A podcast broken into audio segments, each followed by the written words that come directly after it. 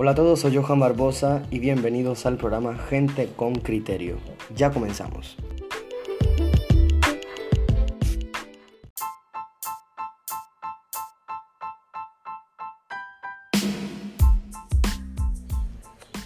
En el espacio de hoy estaremos tratando un tema bien recurrente en la sociedad actual, los amigos con derecho. Cada día conocemos más información sobre diferentes temas y ampliamos nuestros horizontes culturales. De eso no hay duda. Pero lo que no hacemos es detenernos a reflexionar hasta dónde somos capaces de aceptar estos avances y el daño que puede ocasionarnos. Como decía anteriormente, hoy estaremos tratando con un término que cada día se hace más común, los amigobios o como se conoce más, los amigos con derechos. Se comparten como novios, se comportan como novios, se acarician, se besan, pero ¿dónde quedaron las frases ¿quieres ser mi novio? ¿Quieres ser mi novia?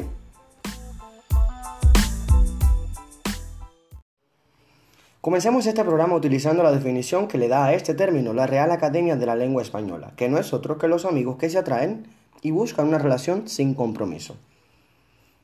En este espacio responderemos a cuatro interrogantes. ¿Será fácil llegar a eso? ¿Existirá algún enigma detrás?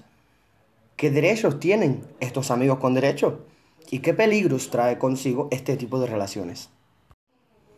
Como decía anteriormente, cada vez es más común escuchar esta frase en cualquier conversación, pero este tipo de relación suele ser confusa, puesto que no solo se siguen pautas y ya, porque en el corazón nadie manda.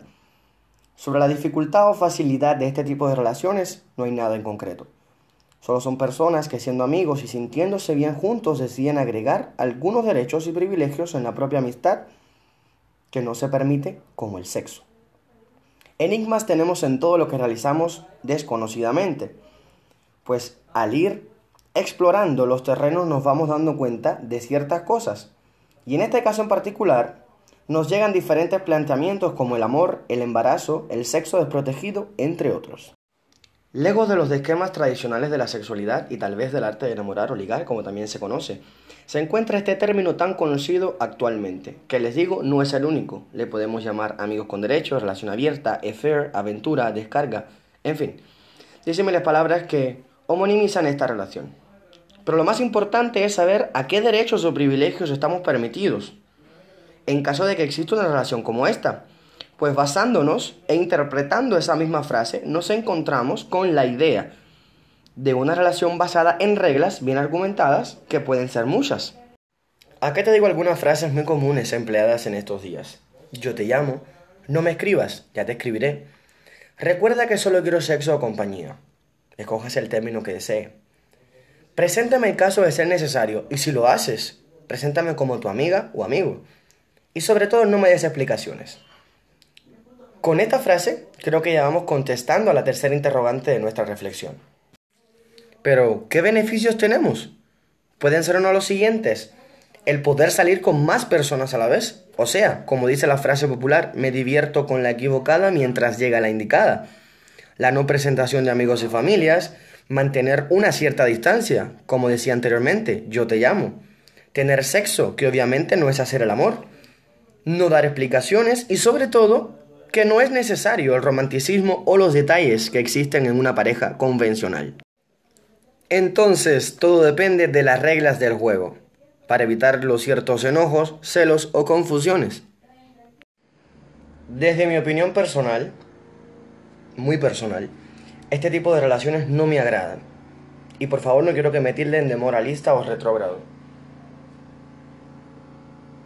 Y por supuesto, tampoco critique a aquella persona que decida llevar este tipo de relaciones sin amor y basadas en reglas.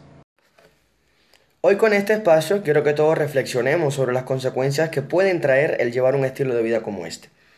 No quiero ejemplificar casos que han terminado mal, ni quiero decir que aquellas personas que lo decidan son promiscuas, ni mucho menos. No soy quien para juzgar. El verdadero problema radica en el temor a la responsabilidad y al compromiso. Dos palabras infravaloradas y mal interpretadas muy a menudo, puesto que el compromiso trae intrínseco los sentidos de compartir, amar, querer, valorar, sentir y respetar a tu pareja. Hoy les recomiendo que se lancen al amor y no tengan miedo a sufrir por él. Todos ya lo hemos hecho alguna vez. Aunque no lo recordemos, perder a un familiar es algo muy doloroso. Comiencen su descubrimiento interior y aprendan a valorarse como individuos con valores.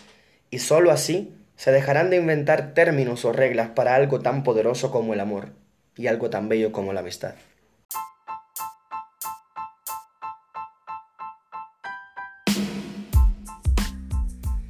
Desde aquí les envío un gran y cálido saludo a todas las personas de cualquier latitud que sigan este blog y este canal en las redes sociales.